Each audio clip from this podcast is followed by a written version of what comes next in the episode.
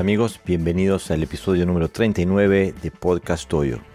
Hoy eh, tengo una entrevista con José Navarro Parra Sensei eh, hablando sobre las máximas de los maestros de antaño, los grandes maestros, sus palabras que nos han dejado a través de la historia y cómo las podemos percibir desde una perspectiva actual. Pero antes de eso quería invitarte a conocer eh, una nueva iniciativa que es una nueva revista marcial que se llama Mokuso, este, que es una revista que propone difundir y apoyar los valores y la filosofía del karate, el zen, la cultura japonesa y su arte. La revista la puedes encontrar en eh, este, y también en Instagram la puedes encontrar en arroba mokuso revista. Este, y también está en eh, Facebook eh, te recomiendo que la, que la mires, que le eches un vistazo. Eh, tiene eh, muchas partes de interés para distintos intereses. Por ejemplo, la portada de, de este momento, que es la última que se hizo, que fue en el 27 de junio. Tenemos un artículo sobre de Te Suzuki, el filósofo budista que divulgó el Zen en todo el mundo. Después también tenemos un artículo sobre los beneficios del karate para personas con discapacidad. Y después diversas noticias eh, y, artículos como por ejemplo la introducción del para karate, los beneficios de la meditación, de la bondad, el código Bushido y karate, eh, un sistema educativo. Eh, por eso te digo, es una iniciativa de gran valor para todos los karatecas, más allá de los enfoques que se puedan tener. Eh, hay entrevistas como por ejemplo con Sensei Oscar Giga, décimo dan, del Kyudokan Higate. También hay una entrevista con eh, Sensei Jorge Kishigawa, séptimo dan de Kendo, y etcétera, etcétera. No te la pierdas en mokuso.ar.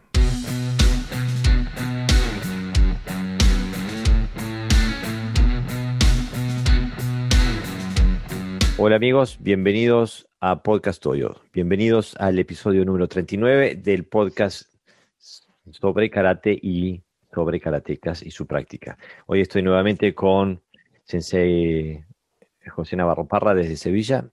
Este, y hoy queríamos hablar sobre las máximas, las palabras que nos han dejado los maestros a través de la historia y a tratar algunas de ellas y mirarlos desde una perspectiva moderna, de una perspectiva actual, a ver cómo podemos intentar traducir lo que nos dijeron los maestros a lo largo de la historia a nuestra vida cotidiana de karatecas actuales. Bienvenido, Sensei. Buenos días, Jorge. ¿Qué tal? Muchos detalles, muchos detalles eh, que definir en cada precepto. ¿eh? Depende de, la experiencia personal y, y cómo, y, cómo nosotros mismos a través de los años hemos ido reinterpretando aquellos que pensamos que, sabíamos, ¿no? que lo teníamos claro. Sí, creo que bueno, eh, eso es un buen, un buen, una buena señal de que uno está aprendiendo y avanzando cuando tiene que eh, revisar eh, conocimientos pasados, incluso porque mm, la vida nos hace comprender que no, que no es en blanco y negro, ¿no? Y que tiene matices y bueno, uno va aprendiendo y revalorando y revisando lo que ha aprendido. Sensei, eh, no tenemos a empezar con la primera. La primera es de Gishin Funakoshi Sensei. Sí. En el karate no existe el primer ataque ni la primera ofensa. ¿Por qué no largamos con esa? A ver, que es la más conocida, ¿no? Eh, sí, es la máxima 2, ¿eh? aunque nosotros la tratamos aquí como la primera, pero es la máxima 2. Lo he apuntado porque eh, el primero ya sabemos que, habla sobre el saludo, ¿no? La importancia del saludo. Entonces, sí, esta, eh, siempre, se ha entendido el karate como, defensa. De hecho, incluso hemos acudido a los katas. Cuando ven los katas, empiezan eh, como lo que podríamos llamar defensa, ¿no? Siempre que lo metamos dentro de una estructura técnica. Si, es un Gedambarai, un Shuke. Pero bueno, como sabemos, no todo es lo que parece, ¿no? Entonces, aquí yo, creo que se refiere más a, una cuestión moral o ética que técnica. Es decir, si yo siento que voy a ser agredido y ataco, ¿es defensa eso o, es un ataque? he iniciado yo el combate, no lo he iniciado. Entonces, eh, eh, yo creo que, va más por ahí, ¿no? Por una cuestión más o menos, eh, bueno, de, relación con el mundo, ¿no? De que no podemos estar agrediendo constantemente, que el karate para el bien, de alguna manera, ¿no? Yo estoy de acuerdo contigo, Sensei. Pienso que aquí, Funakoshi Sensei, que en realidad, eh, Sensei también se puede decir que ha sido el que mm, casi como el, padre del karate do, no del karate, pero del karate do, del karate como una herramienta formativa eh, del ser humano. Eh, y pienso que sí, que eh, él se refiere a la parte moral y ética de, relacionarse con, el mundo, porque desde un punto de vista táctico, técnico, no tiene sentido. O sea, si se utiliza, si, esto se utiliza desde un punto de vista táctico, eh, invariablemente uno será derrotado. O sea que descalificaría el karate como defensa personal. Lamentablemente, eh, pienso que esta es, por un lado, es, es, la máxima que ha hecho más bien al desarrollo del karate, desde el punto de vista de la actitud eh, que debemos tener como, como karatecas. Pero desde el punto de vista táctico creo que ha sido la máxima que ha, ha hecho más daño, porque ha condicionado el pensar táctico eh, y técnico eh, de generaciones y generaciones de karatecas que empiezan, comienzan cada mm, análisis de Bunkai siempre buscando cómo bloquear un ataque siempre mm. buscando, siempre partiendo desde un parámetro reactivo, lo que los, los hace ya casi indefensos, o sea, eh, anula la capacidad eh, defensiva del karate como sistema de defensa personal, como sistema marcial. Y la verdad que es, es, tremendamente... Mm, es tremendamente nocivo porque uno ve que, que entra ya en, en, el tejido de la concepción de la realidad de muchos karatecas y no les permite ver más allá. Empiezan siempre intentando bloquear, intentando hacer una, una, acción técnica defensiva que invariablemente en una situación real los pondría en una situación táctica totalmente eh, desfavorable, ¿no? Sí, porque además eh, atacar primero se atribuye como al jutsu y defender eh, se atribuye al do. Pero como dice, estratégicamente es inviable. Sí. Yo, yo no no soy el que inicio una, riña. No voy provocando a la gente, pero eso no significa que yo tenga que esperar que me ataquen. Seguro, si hubiera una posibilidad de, supervivencia con la defensa, claro. entonces eh, los ejércitos de, defensa nacional que hay en el mundo alcanzaría a comandarlos al frente con un escudo, sin armas, con un escudo nomás. Eh, es imposible. Es imposible. El que gana es el que tiene el arma. El que sobrevive es el que usa el arma. Eh, lo mismo es, inherente al conflicto humano. No se puede sobrevivir parando las armas del, contrario. Hay que atacar. Y sí, además, normalmente cuando vence un ejército es porque es superior al otro en su armamento. Exactamente. No es inferior. Aquí yo creo que, que hay que atribuirle un poco al contexto, ¿no? cuando, cuando él, no, tengo claro exactamente, o no recuerdo, porque seguro que lo he leído, cuando crea estas máximas.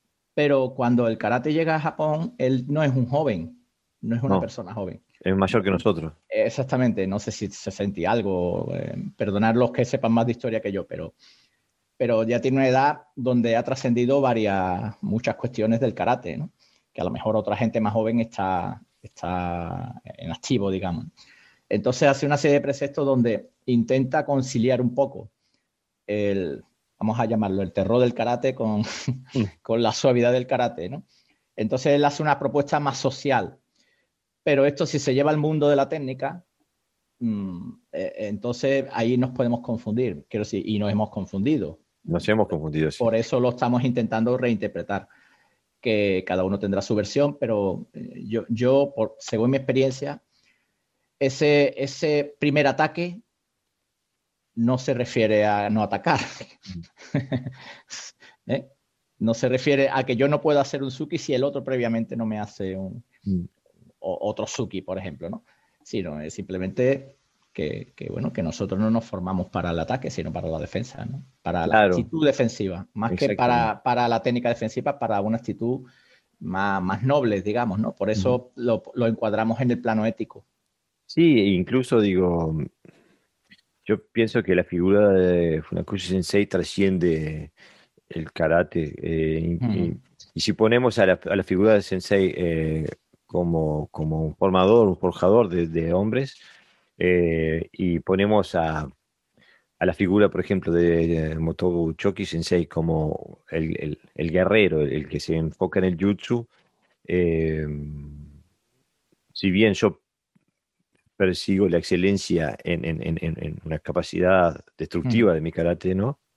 Eh, pienso que si tengo que elegir, elegiría siempre seguir el camino de, de Funakoshi Sensei, porque es el, es el camino que trasciende la violencia, que trasciende eh, culturas, que trasciende el tiempo en el que podemos intentar formarnos en ser algo mejor que el bruto que está en la violencia, ¿no? Eso es porque la mayoría de los karatecas, afortunadamente, no practicamos para ser más fuerte, para vencer a otro, ¿no? Sino es, una cuestión más general, ¿no? De bienestar y el bienestar ya sabemos que, que parte también de tener una psicología o, una psiqui eh, ordenada. Claro. El, el, maestro Funakoshi aquí es, aquí es coherente. Es es, es, tremendamente coherente cuando lee sus máximas. Él no, no se anda con rodeo, no dice sí, pero no, pero sí, pero no. Te lo dice claramente, ¿no? No existe primer ataque y, ni primera ofensa. ¿eh? Exactamente. Aquí, eh, aquí trata dos, dos, cuestiones que pueden parecer que no, que no están relacionadas. Una que, que se va directamente al plano físico-técnico como karateca cuando habla de primer ataque pero también se va al plano de ofensa cuando habla de no, no solamente no atacar con técnicas, sino no, no, no provocar también con el lenguaje, ¿no?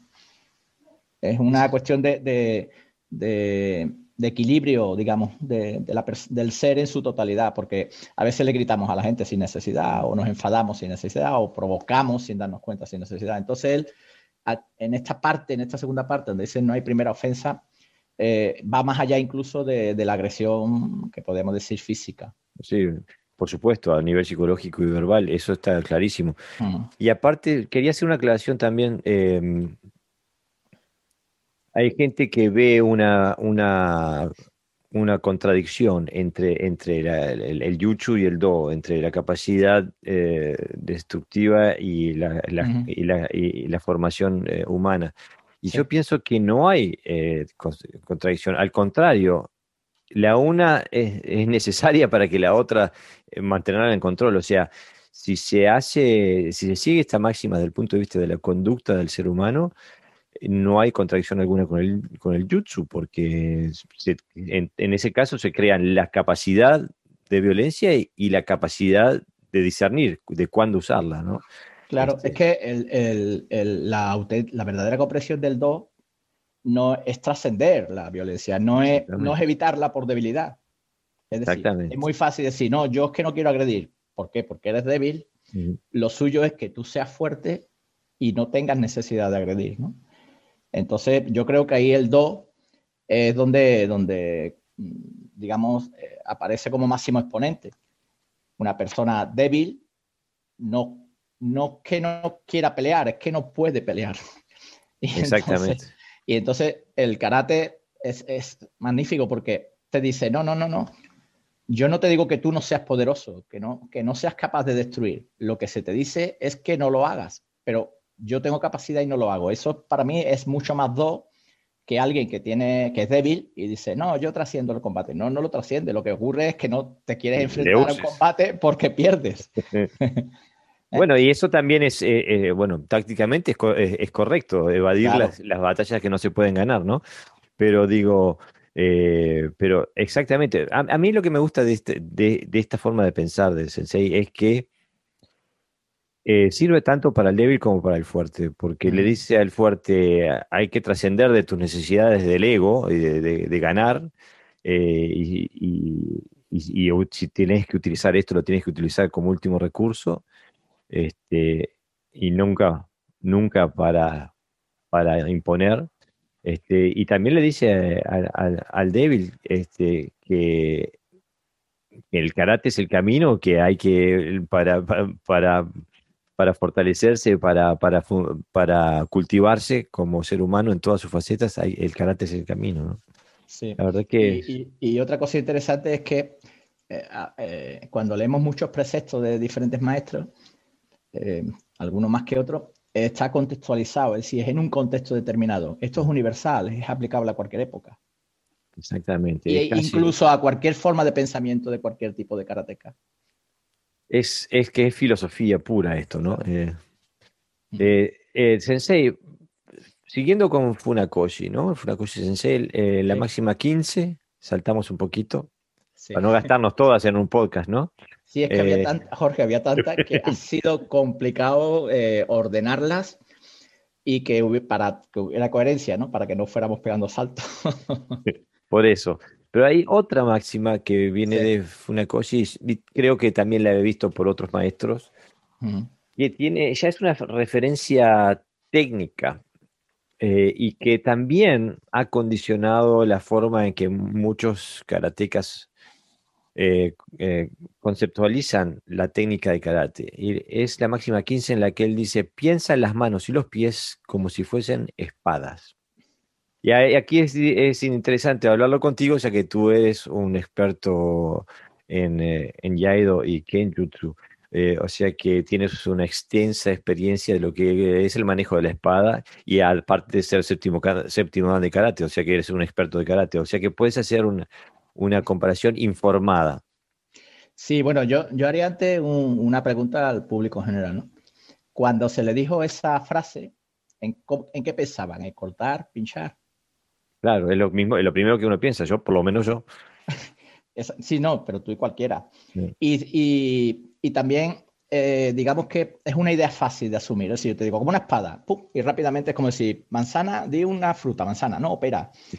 Entonces la mente, cuando capta esa frase, cree entenderla. Y ahí es otro de los problemas. Que la contextualiza dentro de lo que él cree que es un sable, que no deja ser una espada que corta y que pincha. Pero aquí hay mucho, eh, yo veo que hay muchos matices. Por ejemplo, en el mismo Shutouke eh, se piensa en la mano. ¿no? Shutouke, se piensa en la mano. O en el Shutouchi incluso.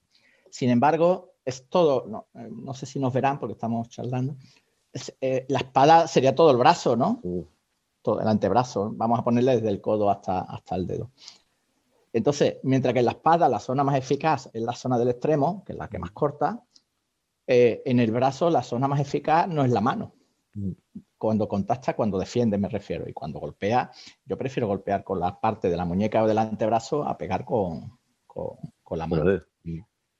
¿Vale? Pero más allá de eso, eh, eh, yo intuyo, digo intuyo por la forma de practicar de los maestros, cuando lo ves hacer. Porque las máximas son, son extractos de su experiencia llevada a la, escritura, digamos, ¿no?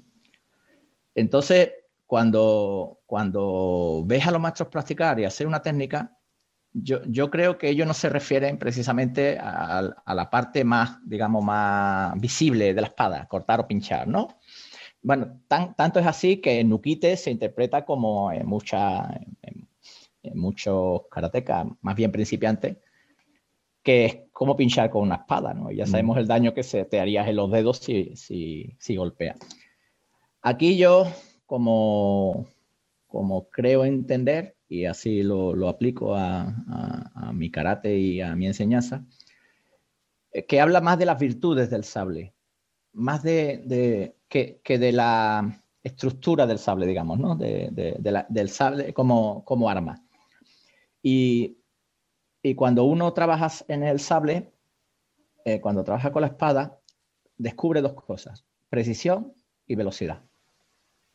Y yo creo que a eso se refiere el maestro, más que a la técnica en sí de cortar y de pinchar. Evidentemente, cuando tú piensas en cortar o en pinchar, creas una intención. Y eso te ayuda, que también creo que iba por ahí. En crear una intención, no en imitar a sable, sino en crear a que el cuerpo se coloque de manera tal que, bueno, que, que te organices para, hacer la función defensiva o ofensiva, Entonces, la precisión, ¿por qué? Porque es fundamental en karateca. Nosotros cuando hacemos Quijón, y es una de las de los defectos que yo le veo al Quijón, al trabajar al aire, estamos pendientes de lo que pasa en nuestro cuerpo, ¿no? Pero normalmente cada técnica golpearía en una zona concreta. No es lo mismo un Tesui que un Suki, no es lo mismo un Suki que un Empi. No puedo siempre al mismo, a la zona, no siempre puedo ir al pecho, siempre puedo ir a la cara. Y si es un huracán, pues no, duele lo mismo en el pecho que si golpeas en la zona del mentón, por ejemplo, ¿no? Mm. Y entonces se, refiere al karate como, como un arte de precisión, como un arte exclusivo de precisión, donde todo tiene que organizarse en función de, de la técnica, ¿no? Y luego la forma de mover el cuerpo, por ejemplo, con el sable, es fluida, no es rígida, si no, no corta. Y entonces, eh, cuando uno practica sable, eh, tú lo has hecho también, eh, unos años, y supongo que lo sigues haciendo, te das cuenta que las exigencias del movimiento van más allá de la estética o de la forma. Se va directamente a la función, a la realidad. Y luego, sin hablar de los elementos tácticos que tiene el manejo de la espada. Tú no puedes pegar sablaces al aire, ¿no? Si no estás espadeando, digamos, ¿no? En el, en el sentido divertido. Entonces yo, yo creo que va más enfocado esta idea del maestro Funakoshi a, esa, a, esa, a ese trabajo ¿eh? que, a, que, a, una cosa más superficial, ¿no? De pinchar o cortar, ¿no? Pincha y corta, ¿no? Eh, kasutotsu, ¿no? Como dice Miyamoto Musashi, ¿no? Pero aparte creo que también una, una de las... Eh, una de las revelaciones que fue para mí el, el, estudiar Kenjutsu eh, en mi práctica, pero también, por ejemplo, observándote a ti eh, hacer kata, por ejemplo, eh, donde es que cuando, cuando uno observa a un practicante, un experto moviéndose, parece que la, que la, espada, que el sable, que la katana, eh, o el boken, como lo, que estén, usando, tiene su propia vida. y que la persona eh, que, la, que la empuña, eh, más que ser el maestro de la espada, es, es, es el, el, sirviente de la espada. Eh, a lo que me refiero es que todo lo que hace el maestro empuña la espada está dirigido a optimizar la potencialidad que la espada ya tiene en sí, ¿no? Que, la órbita a través del, aire sea perfecta, que el corte tenga el ángulo perfecto, que llene los espacios perfectos en los momentos perfectos. Entonces, em, una vez estaba leyendo un, libro, un cuento, me parece que era de, me parece que de George Orwell, pero no me acuerdo ahora de quién era, en la que eh, hacían un juego de pensamiento en la que los marcianos observaban a la Tierra y un, oficial marciano escribía un, reporte a sus superiores diciendo lo que observaba, ¿no? Y él decía que, bueno, la, forma de vida eh, superior dominante en el planeta Tierra eran unos animales metálicos que con luces enfrente este, y que circulaban por todo el planeta y que tenían una subespecie, una subespecie que los serviciaba, que les, les daba de comer y los, eh, y los guardaba, etcétera, etcétera. O sea que lo que parecía que eran, que eran los coches, los automóviles, los que eran la, la, la, la raza superior y los seres humanos que eh, le daban servicio a, los coches. Y, y, es una analogía que eh, a mí siempre me golpea cuando veo eh, veo una persona que ha llegado al Kentai Noichi, ¿no? Al, sable, a la unión del sable, eh, una unión total con el sable, en la que parece que eh, el, maestro es el que, el, que le, el que le da servicio al arma para que el arma pueda desenvolverse de forma óptica, ¿no? O sea, uno no ve que el maestro corta, sino que ve que el maestro le da la posibilidad le sirve la posibilidad en espacio y tiempo a la espada a llenar ese espacio y tiempo de, de forma óptima, de forma totalmente mm, precisa y de forma, eh, bueno, rapidísima también, ¿no?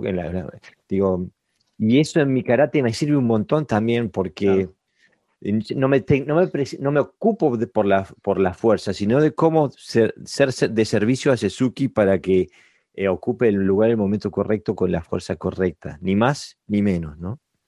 Claro, el sable, eh, voy, a usar, un término que no sé si, se usa en todos los países de, habla hispana, se llama chivatear, ¿no? Mm, bueno, no sabemos, eso tenés que traducir. Sí, chivatear es que te avisa. Ah, seguro te avisa rápidamente de, los errores, te, pone en evidencia. Mm. Cuando no vas, cuando vas en contra de la naturaleza del sable y de su movimiento, rápidamente se detecta. Entonces, por la propia estructura del sable, te obliga a tener que acompañarlo. Eh, eh, no, no puedes falsear porque se te acaba devolviendo, digamos, ¿no? la impureza. Entonces, esa, esa, precisión que exige eh, los principiantes creen que, que solamente es el movimiento del sable, que el sable sea preciso, que tenga una trayectoria, pero no, es verdad. Se refiere a la precisión general, al Kentai no Ichi. Exactamente. Mi cuerpo tiene que ser preciso. Cuando yo no, yo, el sable no puede hacer una cosa y mi cuerpo otra. Entonces es una precisión física, Ken, o sea, el Tai, una precisión técnica, Gi, y una precisión interna, porque no puedes ir en contra de la naturaleza, que es el Shin que es el Entonces, si cogemos ese concepto, yo creo que esta máxima, ¿eh? piensa en las manos como si fuesen pies. No, piensa en las manos y los pies como si fuesen espadas. Eh, exactamente, sí. Eh, tengo muy lejos del papel. Piensa, piensa en las manos y los pies en espadas. creo que faltan cositas. Aquí yo creo que el maestro se quedó corto, mm. porque él habla específicamente de, la, de los pies y de las manos, pero yo hablaría en general, del cuerpo en general. Que todo el cuerpo se mueva como, como se movería con un sable. Sí, yo lo que pienso que eh, yo si lo interpretaría literalmente es que sí, pensaría en la mano como, como el sable y, el cuerpo como el, como el, el, espadachín, ¿no? O sea, en, la unión tendría que seguir siendo exactamente igual de profunda, ¿no? Eh, eh, pero digo, pero estoy de acuerdo contigo que la, única técnica excelente es la del Kentai Noichi, ¿no? La del, la del sable y el cuerpo en uno, en una unidad total. Y, lo mismo sirve para cualquier técnica de karate, ¿no? Sí, yo creo que son principios universales. Y, y, fíjate que el karate, en, por lo menos lo, que sabemos del karate, parece ser que no tiene mucha relación con el sable, mm. ¿eh? porque son, son aparentemente antagonista, pero ahí hay un punto de encuentro muy, muy interesante. Sí, tiene mucho que ver, eh, bueno, yo proveniendo de Wado Ryu, a mí eh, comprendí eh, mi, estilo matriz, por así decirle, mucho más después de que empecé a trabajar con, con el, con el Boken. Sí, pero yo, yo no sé si este, el maestro Funakoshi estaba pensando en, en el karate general, porque eh, eh, no sé cómo podríamos meter esto en Kyokushinkai, en, en Goju Ryu, donde tienen un concepto de movimiento un poquito mm. diferente. Para mí no hay incompatibilidad. ¿eh? No. Entonces, pero, hay, lugar de, entender de formas diferentes, ¿no? Claro. Sensei, bueno, pasamos. Acá vamos a pasar al, sacrilegio, porque empecé diciendo que íbamos a tener máximas de maestros y, Pepe me, metió una acá que, bueno, eh, una vez eh, alguien de la audiencia se enojó conmigo porque dije que esta persona a la que voy a nombrar era un buen actor. Eh, pero bueno, este, hay una máxima de, de Bruce Lee. Que acaba de, de, poner José Sensei pero que la máxima, la máxima está buena. ¿eh?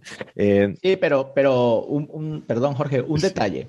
Si quitamos, si tapamos, si yo no te hubiera mandado el nombre. ¿eh? La máxima está buena.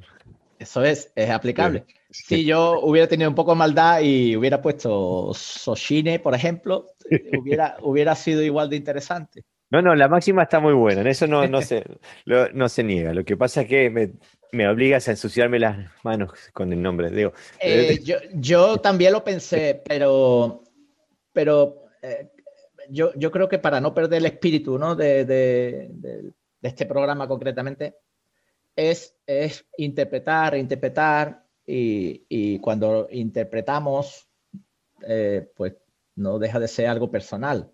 Y no todo el mundo tiene por qué interpretarlo igual. Aquí hay muchos matices, a pesar de, la, de, que la frase tiene tanta lógica que todo el mundo puede aceptarla como verdad, ¿no? Mm. Pero hay muchos matices aquí. Es verdad. Eh, directamente a, lo profundo del arte. ¿no? estoy completamente de acuerdo. Incluso digo, eh, realmente no sé cuál era la capacidad de Bruce Lee a nivel marcial. Él estudió filosofía, ¿eh? Era uno lo que tiene nada más para, para, verlo a través de los años son sus películas. Este, pero de todas maneras, la cita es esta y me parece que está muy buena. Dice, yo no temo al hombre que ha lanzado 10.000 patadas diferentes, yo temo al hombre que ha lanzado una patada 10.000 veces. Pienso que esto es algo que apunta a, toda actividad humana, ¿no? Eh, eh, porque más viviendo en, este, en esta época, en esta era de la satisfacción eh, instantánea, de los resultados instantáneos, eh, donde ahora un ordenador puede hacer una obra maestra de música, eh, donde nosotros podemos hacer obras maestras de música sin saber tocar un instrumento, sin tener la artesanía del instrumento, que lleva, lleva miles de horas de práctica. Eh, y lo mismo nos, surge en el karate, ¿no? Eh, pienso que cada generación que pasa, llegar al cinturón negro se tarda menos. Eh, nosotros somos los responsables de, poner el nivel necesario, pero 10.000 patadas diferentes no no tiene mucho que ver con ese refrán que hay también en, España, me parece, ¿no? El que mucho, que mucho abarca, poco aprieta. Mm. es, necesario concentrar, eh, concentrar su práctica, tener una práctica profunda, cotidiana, este, pero concentrarla y no, no en hacer 10.000 cosas diferentes, ¿no? Sí, yo creo que él apuesta por lo profundo, ¿no? cuando hablamos de, eh, voy a hacer una referencia religiosa, ¿vale? De, significado. La cruz cristiana significa lo, la parte eh, horizontal, significa lo diverso, lo, lo, general, ¿no? Y la que se va hacia abajo, la, la, horizontal, perdón, la vertical, es lo profundo, ¿no? Entonces, eh, se busca un equilibrio entre lo superficial y lo profundo. Y, y él apuesta aquí por lo profundo él dice, él habla de 10.000 patadas, ¿no? De una, sola técnica 10.000 veces. El karate ya sabemos que es diverso, tiene muchas catas, tiene ejercicios, tiene montones de cosas. Y nos podemos quedar ahí en la superficie. Bueno, vamos a hacer en clase, voy, a llevarme un poquito a un terreno un poquito más, más, más superficial. Podemos hacer cientos de catas, cientos de técnicas, cientos de ejercicios. Pero aquí él propone todo lo contrario no, no te disperses, ¿no? Profundiza, profundiza, profundiza. Lo que pasa es que la cualidad de la profundización tiene que ver también con, la madurez de la persona que practica. No todo el mundo puede trabajar de esa manera. Profundizar, eh, eh, yo creo que no habla de repetir 10.000 veces una sola patada, sino habla de la necesidad de, profundizar. Y cuando, cuando yo, yo puedo hacer 300.000 eh, incluso y no llegar a ningún lado. Pero si tengo la madurez suficiente, lo que ocurre es que me doy cuenta que no necesito hacer nada más para que mi karate sea profundo. Y, entonces puedo hacer una técnica y profundizar. Y puedo hacer tres técnicas también profundizar, obviamente, ¿no? Pero él, él digamos que cierra esa posibilidad de que, de que la persona se disperse, ¿no? De que no haga tantas cosas. Que lo realmente importante es que hayas madurado, que hayas comprendido que cuando estás enfocado, haces una técnica, te desarrollas a un nivel mucho más alto que cuando haces muchas muchas cosas, ¿no? Sí, pero yo también pienso también que, también apunta a una, a una realidad eh, del dojo. Eh, como ya he dicho muchas veces, yo me formé en el Samurai Dojo en, en, en, Gotemburgo, en Suecia, de Shingogami Sensei. Y era un japonés de, de la vieja cepa, donde se hacían cientos y cientos y cientos de repeticiones eh, eh, de cada cosa que, él consideraba pertinente que estudiáramos. Em, y por ejemplo, eh, mi padre radica en Estados Unidos, así que siempre lo voy a visitar y siempre intento a ver si puedo visitar un dojo o algo. Me acuerdo una vez visité un dojo donde em, entrenaban, eh, eh, pero decenas y decenas diferentes de técnicas. Tenían un repertorio técnico extremadamente amplio, pero eran malos en todas. Eran malos para todas las técnicas, ¿no? me acuerdo que ellos mencionaban, ah, pero qué rapidez. Que lo que pasa es que ustedes hacen 50 y yo hago 5. Es mucho más fácil ser bueno en 5 que en 50, ¿no?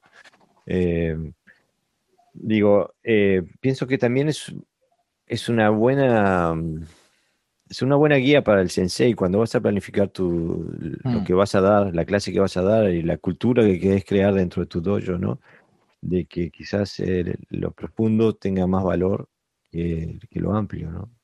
Sí, porque el alumno desconoce sus necesidades. El alumno cree que debe de saber muchas catas y muchas técnicas. Es como el niño que prefiere una hamburguesa o, un plato de arroz. Pero lo que necesita no es la hamburguesa, es el plato de arroz, ¿no? Que es lo que realmente lo va a alimentar. Pues el cara te pasa lo mismo. Eh, muchas veces el, el, alumno, la exigencia del alumno es la diversidad. Pero y, el maestro tiene que estar ahí consciente para decirle, sí, sí, eso es lo que tú quieres, pero no es lo que necesitas. La profundidad es aburrida, ese es el problema. Claro, bueno, mm, podemos matizar. Después, de esta forma, aquí, como, como en todo, hay detalles y matices eh, para que nadie se enfade. Hacer, muchas cosas no significa que, que, uno no pueda ser bueno en todas.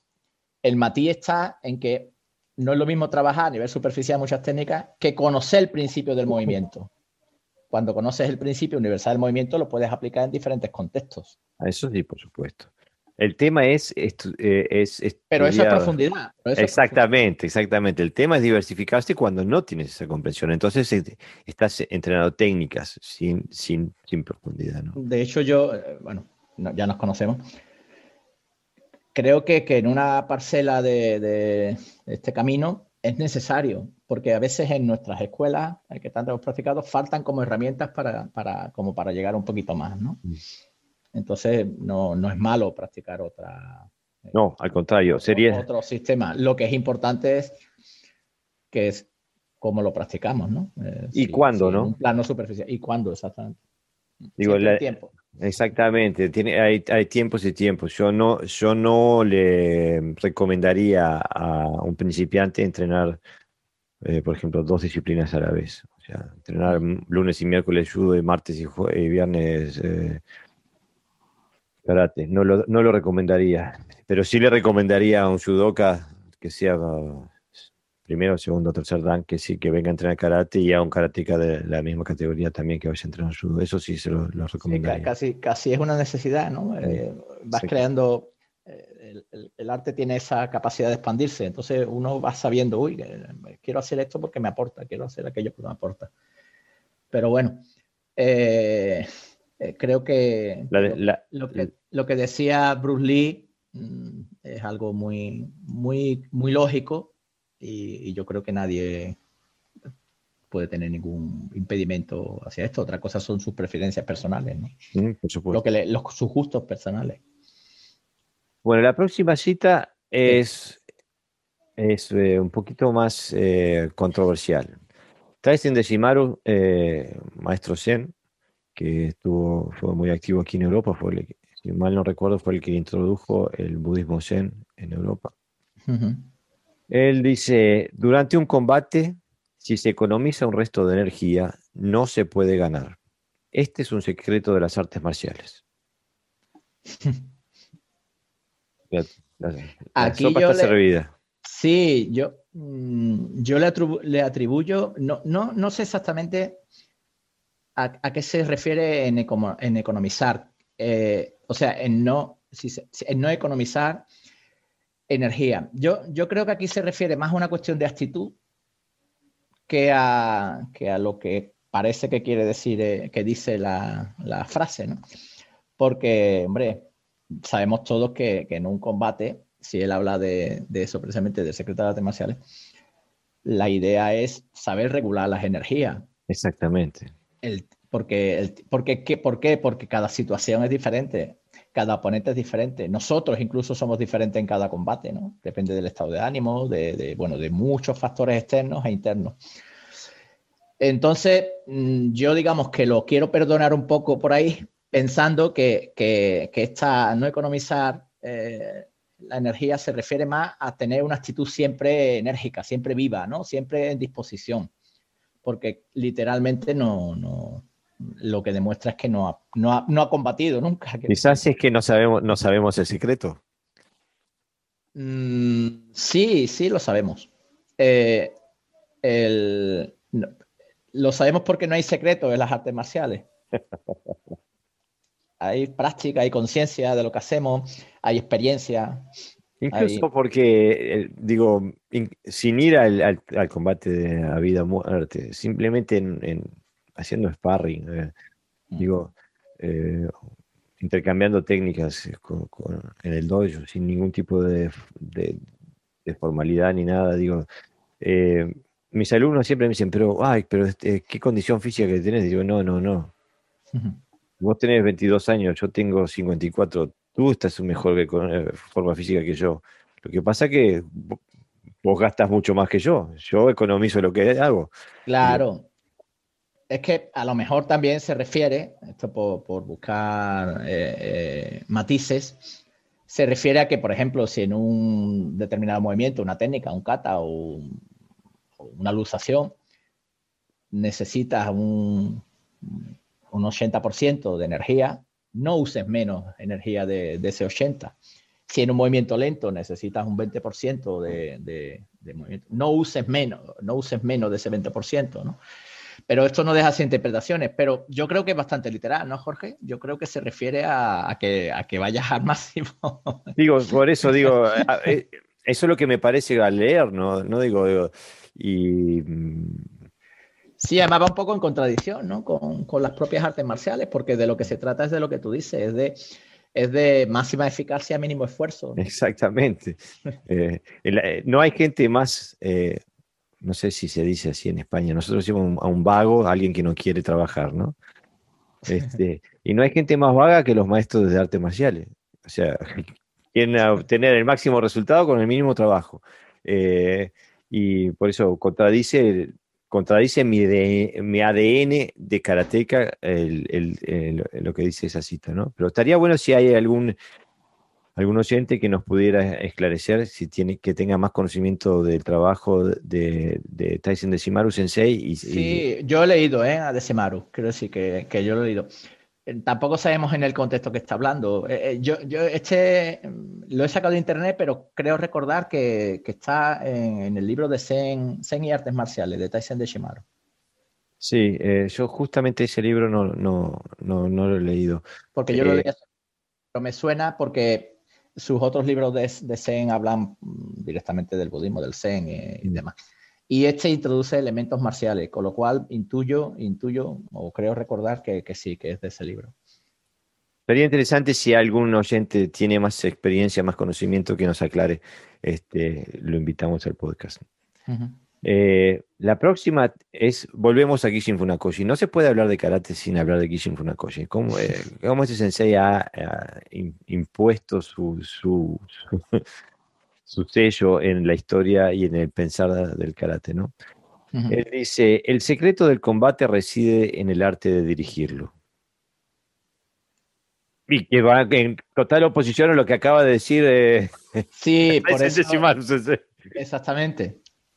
Eh, aquí ni siquiera habla de, energía, habla de muchos factores, habla de estrategia. Me llama la atención que, parta, que venga de Gishin Funakoshi, eh, porque no es un sensei que sea conocido por... Para, poder dirigirlo. Habla, habla del uso del espacio, de cómo, de cómo puedo dirigir, habla del tiempo, de cómo utilizo el tiempo para salir.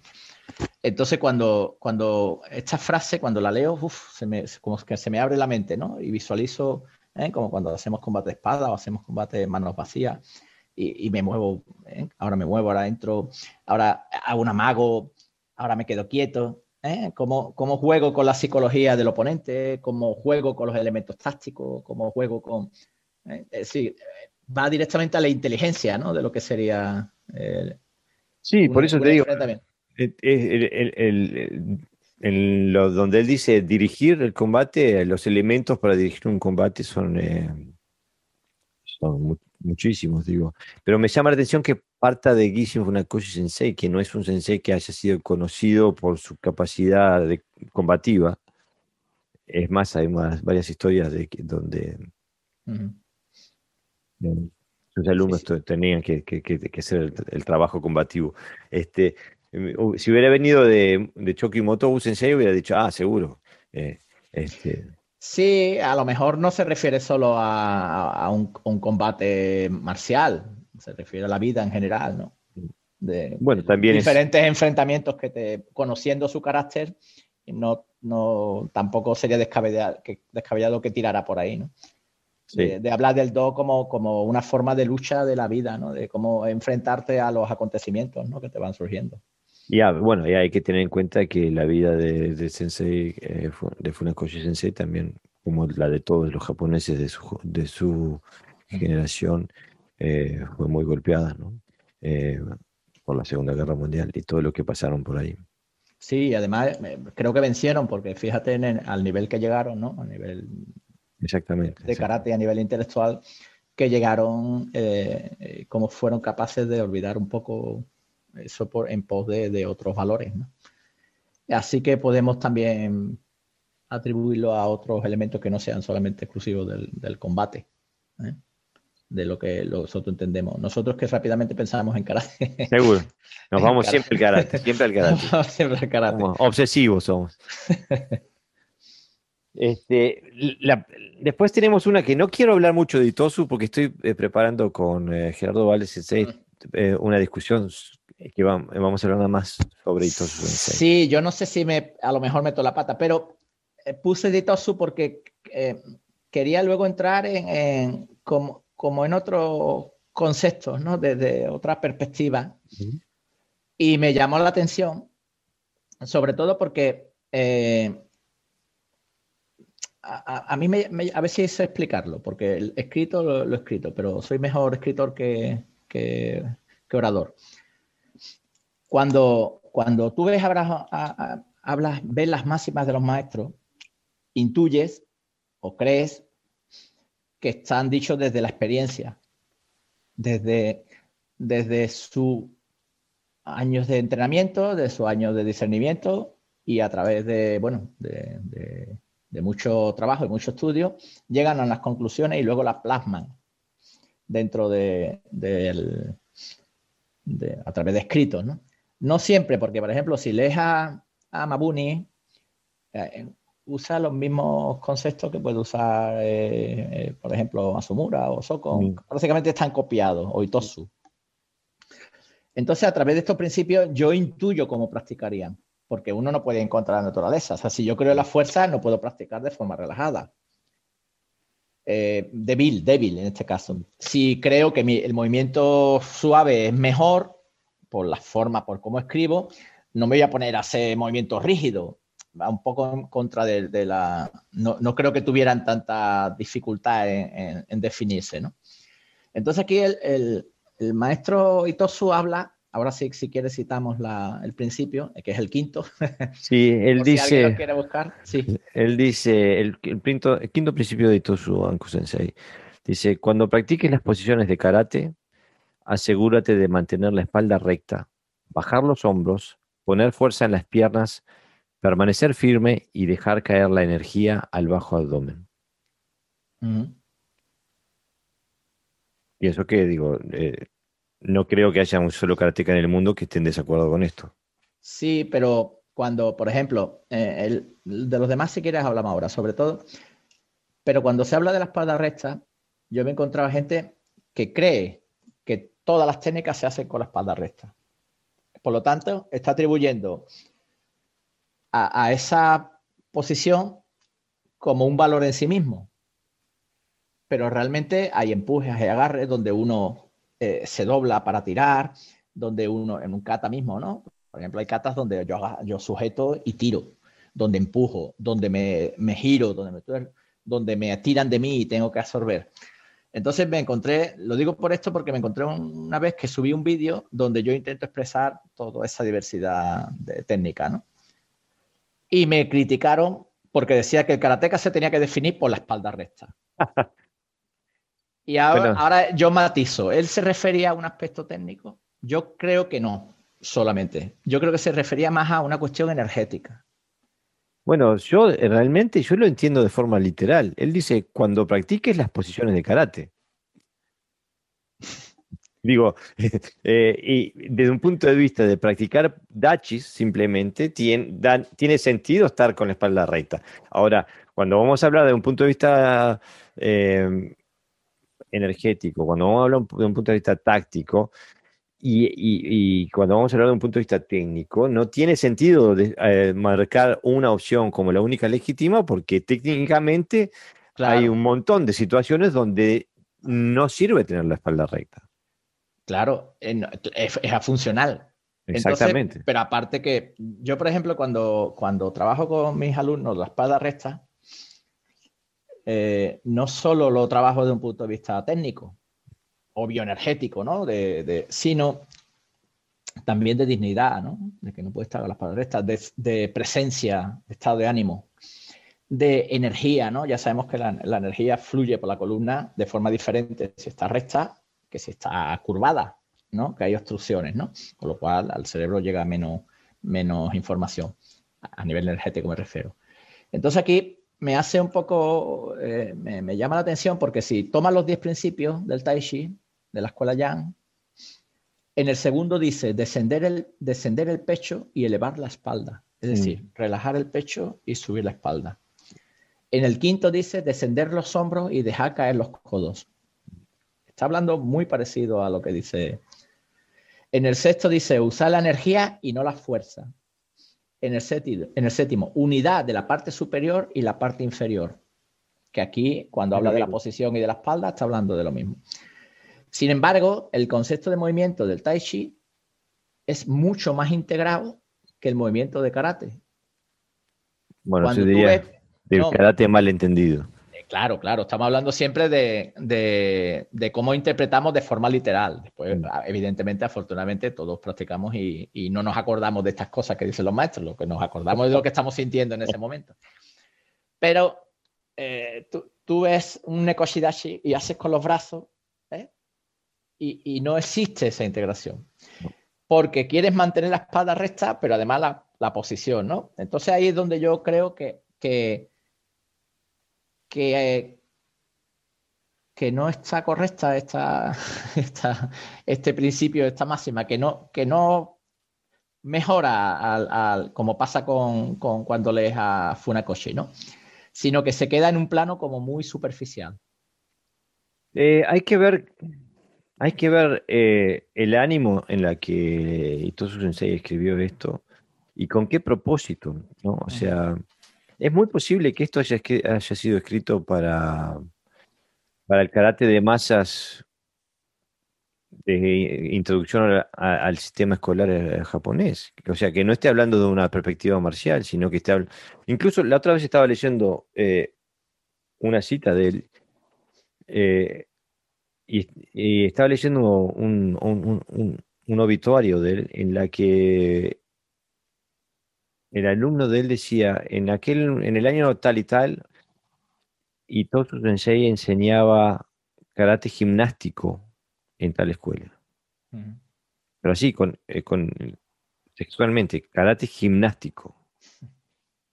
Em, digo, yo pienso que, bueno, hay quien dice que se puede interpretar de que Itosu eh, dio dos legados de karate, uno marcial y otro de cultura física, por así decirlo. Eh,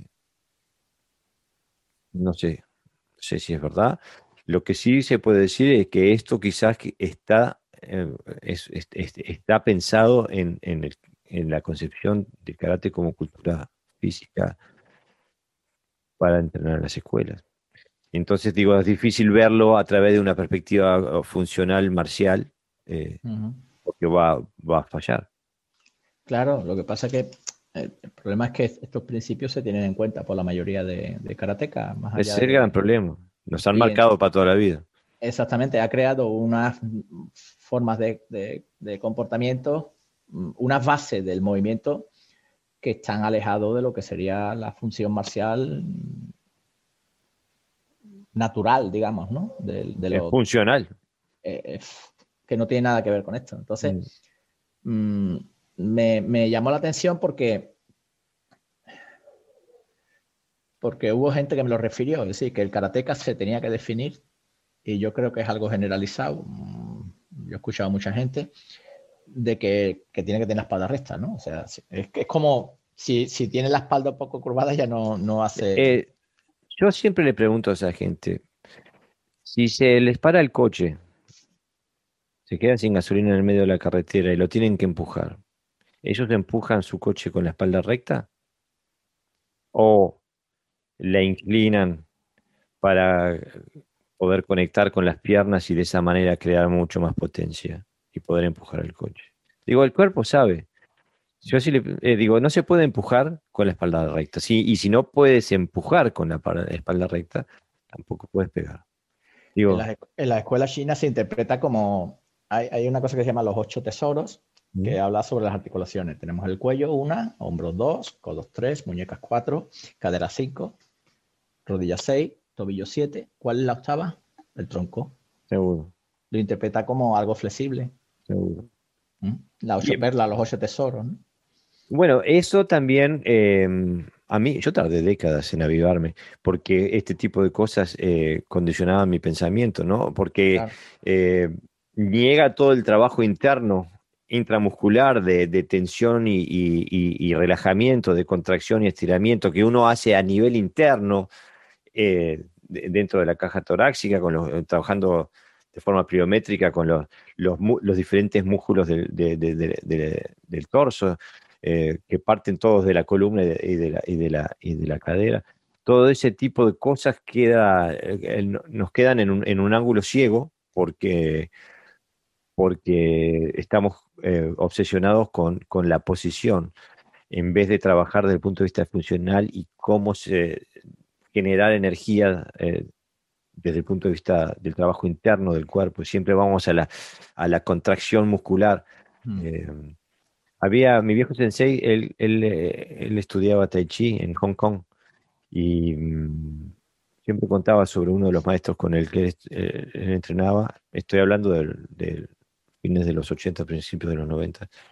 Y dice que el maestro de él en Hong Kong era fanático del bowling. Este, y, pero que tenía como 93 años, 94 años en aquel momento y que tuvo que dejar el bowling porque no podía levantar la pelota el, de, bowling. Pero igual cuando le pegaba lo, hacía volar 3 metros. O sea, y, no tenía masa muscular ninguna. O sea que la, energía la generaba a través de estructura, a través del uso de tendones y de articulaciones, ¿no? O sea que no, no era una persona de, de muy bajo peso, pero que lograba generar eh, niveles de energía muy altos.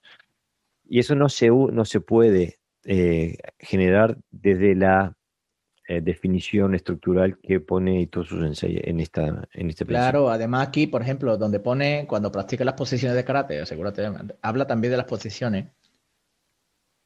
también mm, yo entiendo aquí que habla como de algo separado, que hay que trabajar como las posiciones, que también hemos visto el resultado metodológico que da, ¿no? Es posiciones por un lado, te defensas por otro, por otro. Y, y, y yo caso más con la idea del punto 7, ¿no? De, la, de los 10 principios del Tai Chi, ¿no? Donde habla de la unidad de la parte superior e inferior. Si yo tengo una posición baja y la espada recta, estéticamente quizás sí, pero eh, es como, ¿no? Tiene que haber una unión, tiene que haber una conexión del tren inferior con el tren superior. Y me confundo un poco, porque cuando lo lees, punto, no, no, no, no hay nada que parezca erróneo, pero cuando empiezas a trabajar te das cuenta que, bueno, que se queda muy, muy en la superficie y que puede traer confusiones, ¿no? Yo pienso que ahí hay, digo, a mí lo que más, el punto que, que no concuerdo, decir, tengo que tengo que ver al karate desde su perspectiva funcional, es el de mantener la espalda recta. Eh, el resto de bajar los hombros, poner la fuerza en las piernas, permanecer firme y dejar caer la energía del bajo abdomen, eso es eh, básico para el movimiento humano desde el punto de vista marcial. Eh, pero digo, si uno lo toma de forma literal y lo único, lo único que está hablando es practicar las posiciones sin ningún tipo de pensamiento energético o táctico o técnico, simplemente hacer los dachis, ¿no? Entonces tiene sentido porque es más fácil eh, mantener el balance, diferenciar la, distribución del, peso, etcétera, etcétera, manteniendo la, espalda recta sobre el centro de, gravedad del cuerpo, ¿no? Pero no vamos allá, en todo caso, ¿no? Por eso me llama la atención que lo pongo como un principio, ¿no? Eso es, eso es lo que, lo que yo me extraña que lo tiene como un principio, con lo cual es algo a seguir. Yo, el, eh, aquí sí podríamos a lo mejor hablar, como tú dices, del contexto, ¿no? Mm. Donde se, enseña este principio. muchas veces eh, a nosotros nos llegan estas cosas sin saber cuál era la intención de la persona que lo escribió y en, qué momento histórico lo hizo y con qué objetivo porque incluso esto puede tener más allá de, parece ser que tener un objetivo técnico, pero podría tener un objetivo, un objetivo político incluso, no, no se sabe.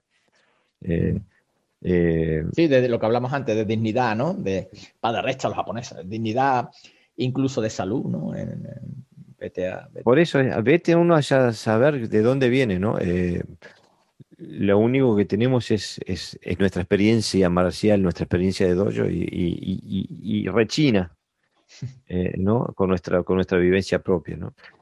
Lo cual nos lleva a la próxima cita, que debería ser la, última por hoy, este, porque eh, en el karate tenemos una, una, visión casi que confucianista, ¿no? de, la tradición del maestro, de la autoridad patriarcal como eh, fundamento de la actividad que se, que se persigue.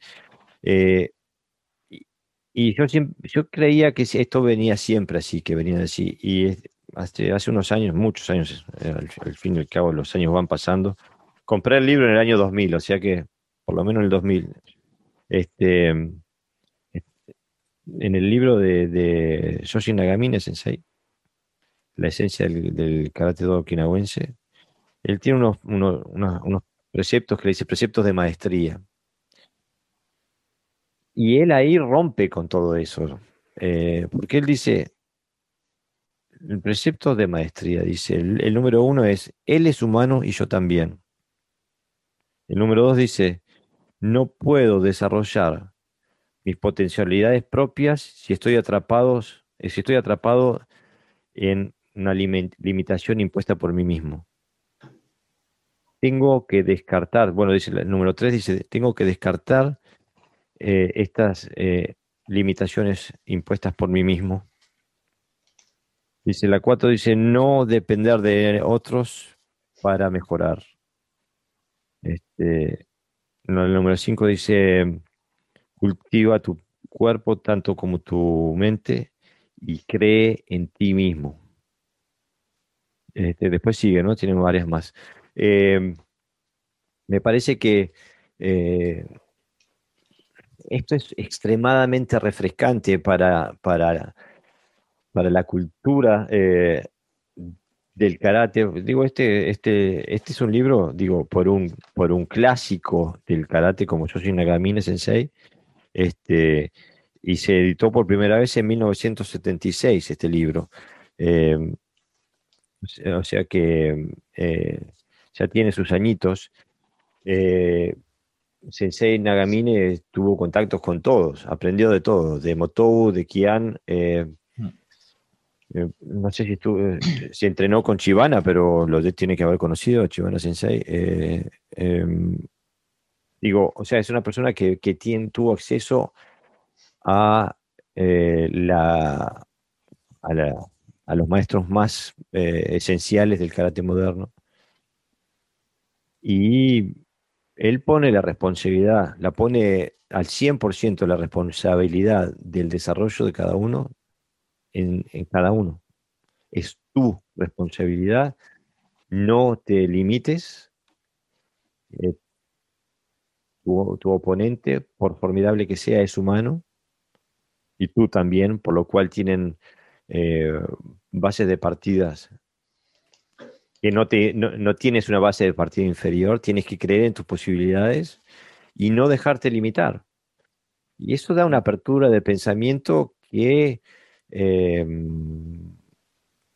rechina realmente con lo que se ha transformado la realidad de la cultura del karate. Por ejemplo, como que alguien te diga a ti, te comente y te critique diciendo eh, el karateka se define por tener la espada, la espada, la espalda recta. Digo, eh, lo cual es, digo, es un dogmatismo eh, poco, inteligente. poco, inteligente, fácil. Sí, porque no está basado en la experiencia marcial, sino que está basado en un dogma eh, conceptual que se intenta imponer en la vida real. Em, y, a mí lo que a mí me resulta extremadamente refrescante, porque bueno, tú tanto como yo somos personas eh, que buscamos profundamente y que, también creamos nuestras propias metodologías de estudio. Y, tú sabes muy bien que cuando haces eso, el, vas a recibir va a ser palo de crítica. Eh, porque, eh, por definición, lo que tú haces no es lo que se hizo anteriormente. O sea, que por definición, bajo la definición de la cultura normativa del karate moderno, lo que estás haciendo es malo y es incorrecto. En cambio, tenemos un sensei clásico diciendo no te dejes limitar, la responsabilidad es tuya, cree en ti mismo eh, y dale para adelante. Sí, alguien además, como tú dices, que ha conocido la tradición, porque ha estado con los grandes maestros, pero la tradición no la ve como, como un punto fijo, sino que bueno, es algo que esto es conocimiento puro de primera mano y yo tengo que expandirlo. Ver el, el Y es lo que hizo. Es lo que hizo, más allá de una tradición y, lo ve como un arte, como, como algo que le sirve, una herramienta que le sirve para progresar y es lo que aconseja. Muchos maestros japoneses ya sabemos que, que son herederos de tradiciones y es muy difícil moverlo.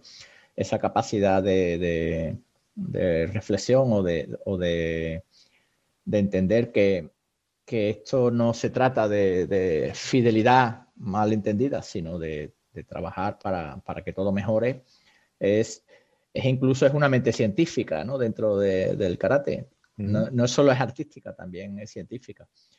Y, bueno, como decíamos, ¿no? Mucha, antes, antes de, grabar, posiblemente por su, por su relación con el, con el Zen, ¿no? Tiene ese nivel de apertura que ya sabemos que el Zen no, no promulga precisamente la fidelidad por encima de todo, a, como hace el shintoísmo, ¿no? a, a a lo antiguo, a los maestros, y, sino que el primer punto es lo primero que dice, cuidado mm. que aquí somos, somos todos iguales. Exactamente. Todos, tosemos cuando estamos resfriados, todos nos afeitamos cuando tenemos barba, todos entramos en el cuarto baño, perdón, con la, por decirlo así, cuando tenemos necesidades y, aquí no, no, nadie es un dios, este, estamos todos en la misma situación.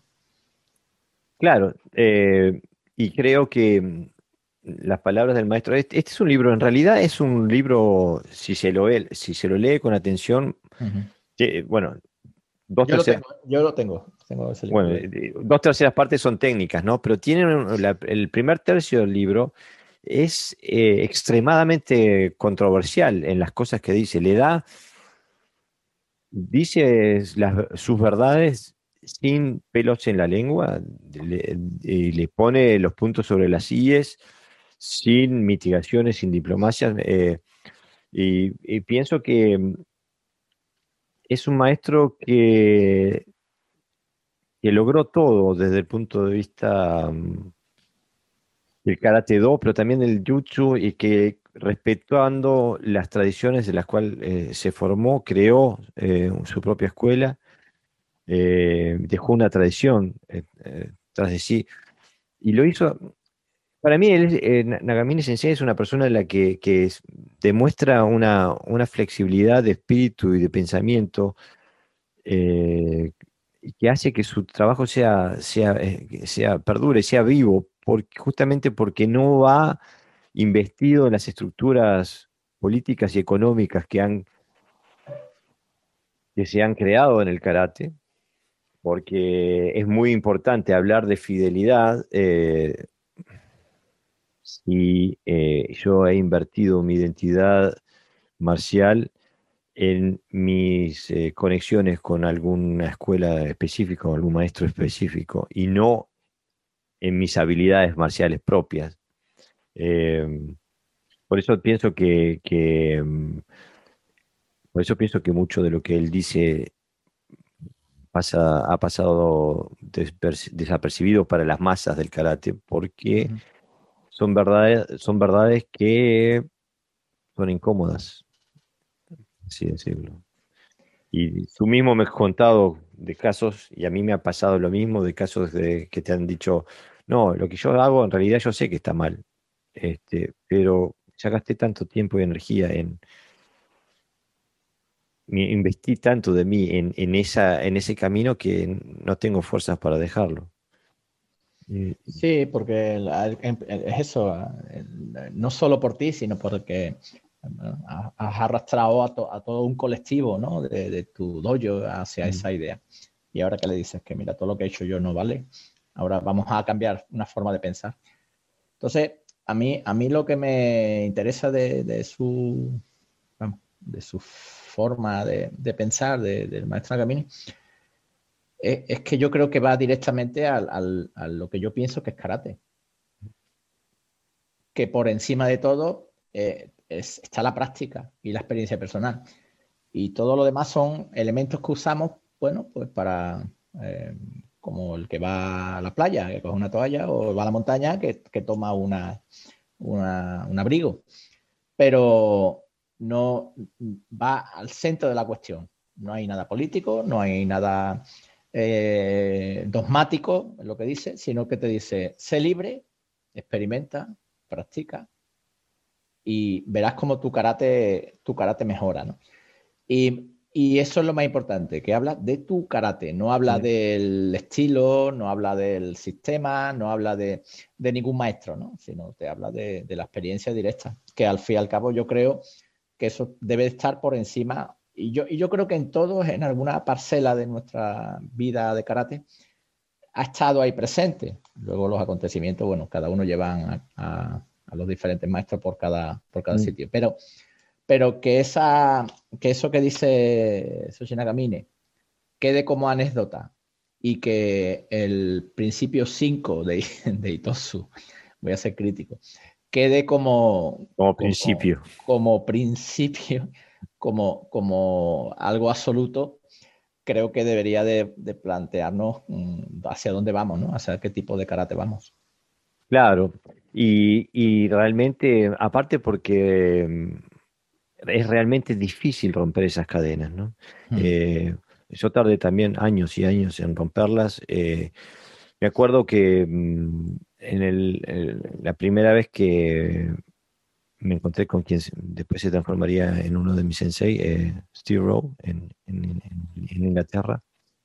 Eh, él veía, que, él veía las, las cadenas que ataban mi forma de pensar. Y me acuerdo que me contó esta historia, me dice, la gran mayoría de la gente está, está encerrada en una celda conceptual.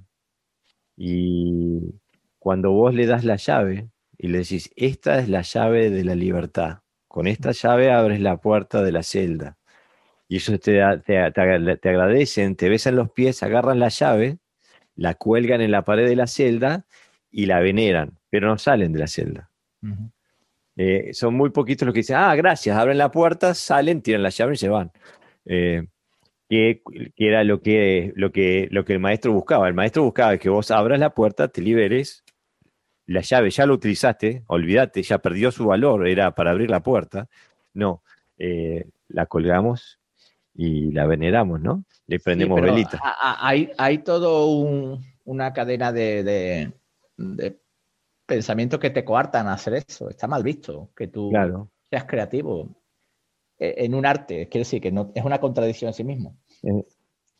Sí, porque se cree, eh, porque no, sé por qué. No quieren que tú investigues más allá de lo que ellos, ¿no? Eh, y le atribuyen ese, ese, esa parte de investigación solo a, los japoneses, por ejemplo, ¿no? Eso pasa en, algunos, en algunas organizaciones.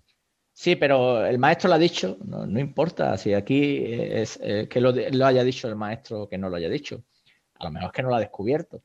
Entonces se le atribuye esa, esa ruptura siempre a una entidad superior a, nosotros mismos, ¿no? Pero para hacerte un, algo íntimo, ¿no? Para hacerte un, un paréntesis en lo que acabas de decir, Pepe, porque a mí me ha pasado, no me ha, me ha pasado diez mil veces, no que me digan, el maestro dijo, me dicen, no, porque vos dijiste. Dije, sí, pero lo dije hace 15 años. En 15 años me moví, me trasladé, eh, digo, aprendí más. Digo, sí, en aquel momento esa era mi verdad, hoy ya no es mi verdad. ¿no? O sea, entonces sí, el maestro lo dijo, sí, ¿cuándo lo dijo? ¿Por qué lo dijo? ¿Y cómo lo dijo? ¿no? O sea, porque la, la, palabra eh, impresa queda ahí, congelada en el tiempo, pero en realidad no sabemos qué pasó después de haberlo dicho, ¿no? No es como que dijo, esta es la verdad absoluta, no, era su verdad en ese momento.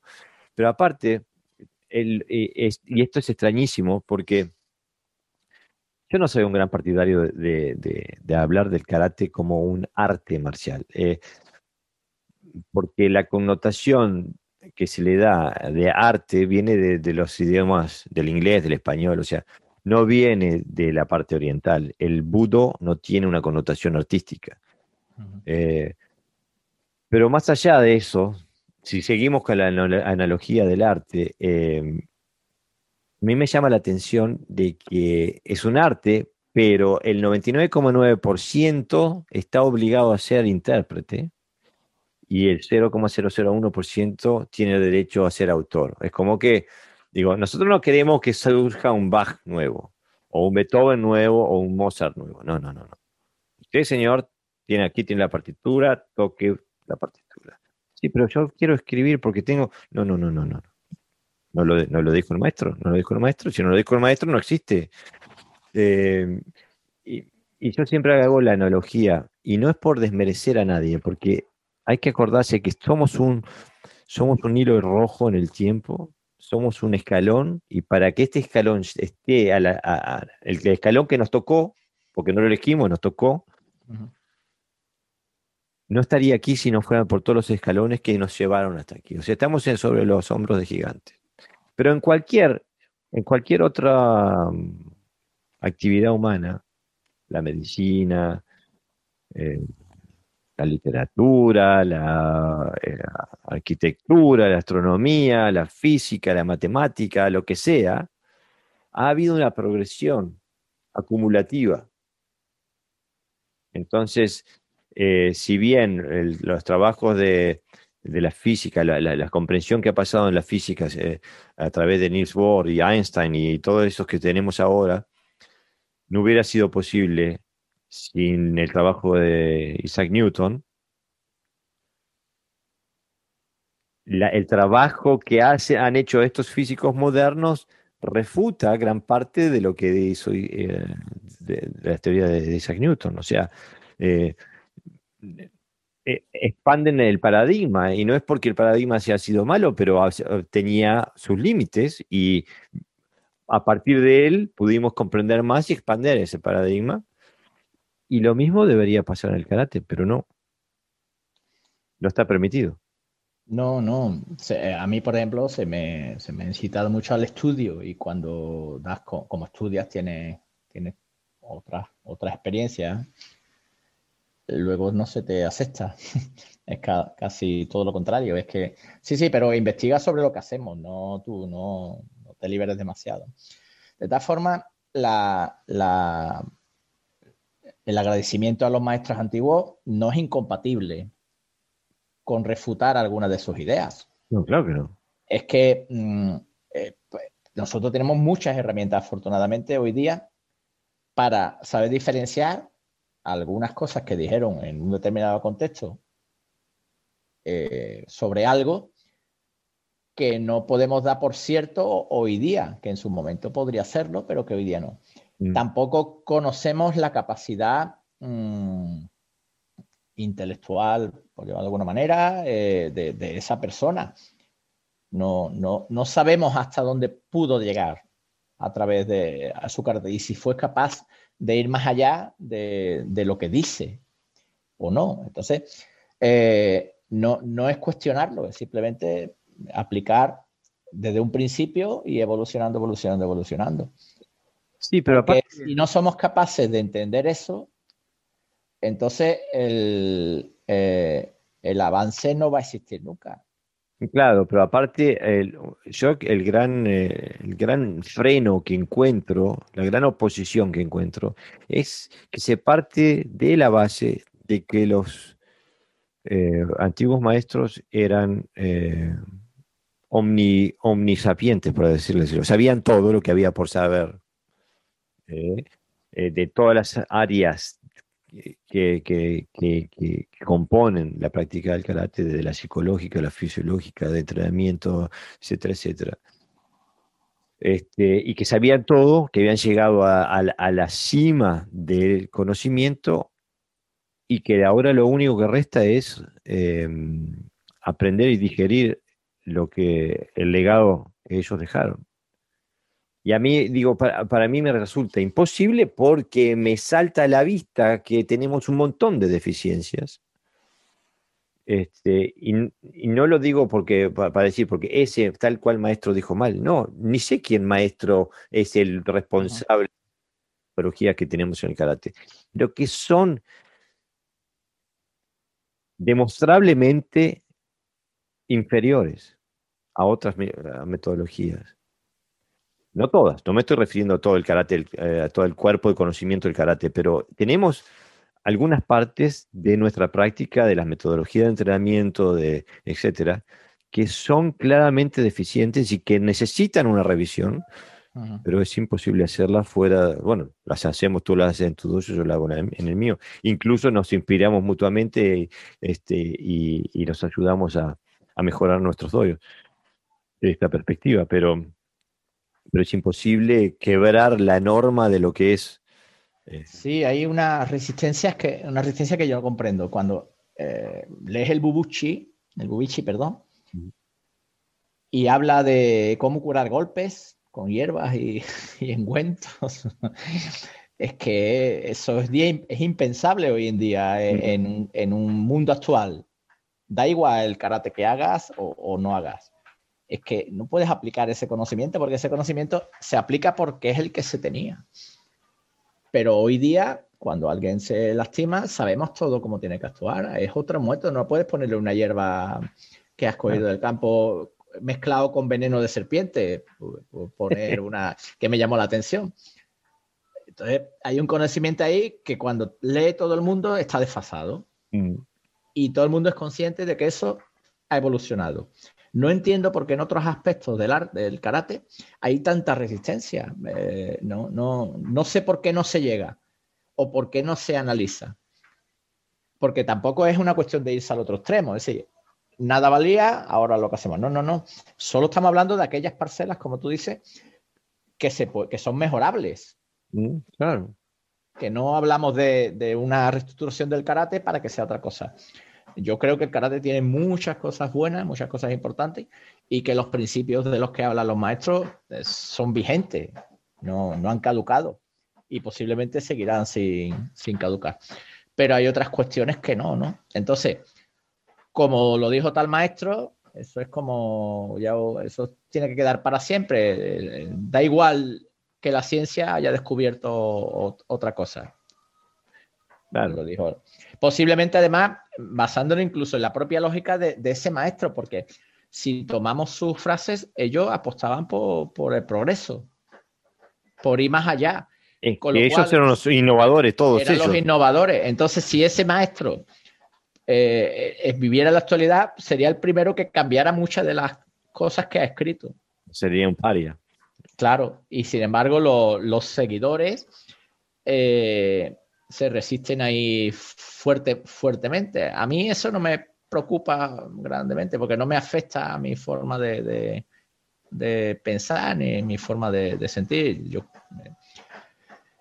pero, pero claro, mm, si vamos juntos, ¿no? Mejor, ¿no? Es decir, tenemos que estar siempre peleando contra todo y contra todos, ¿no? Como puse el otro día en el post, ¿no? Eh, el grupo es más fuerte, ¿no? Que, una persona sola, ¿no? Mm, exactamente. Mm. Exactamente. Bueno, Sensei, hace hora, hora y media, ya da para un buen podcast. ¿Qué te parece? Sí, porque si no cansamos a, a, los oyentes. Este, bueno, sale ahora, este, es el último domingo de julio, de junio, perdón. Este, sale ahora eh, en unos días. Así que bueno, nos, nos, vemos y seguimos, seguimos trabajando, Sensei. Y bueno, venga, Jorge. un gran abrazo, eh. Hasta luego.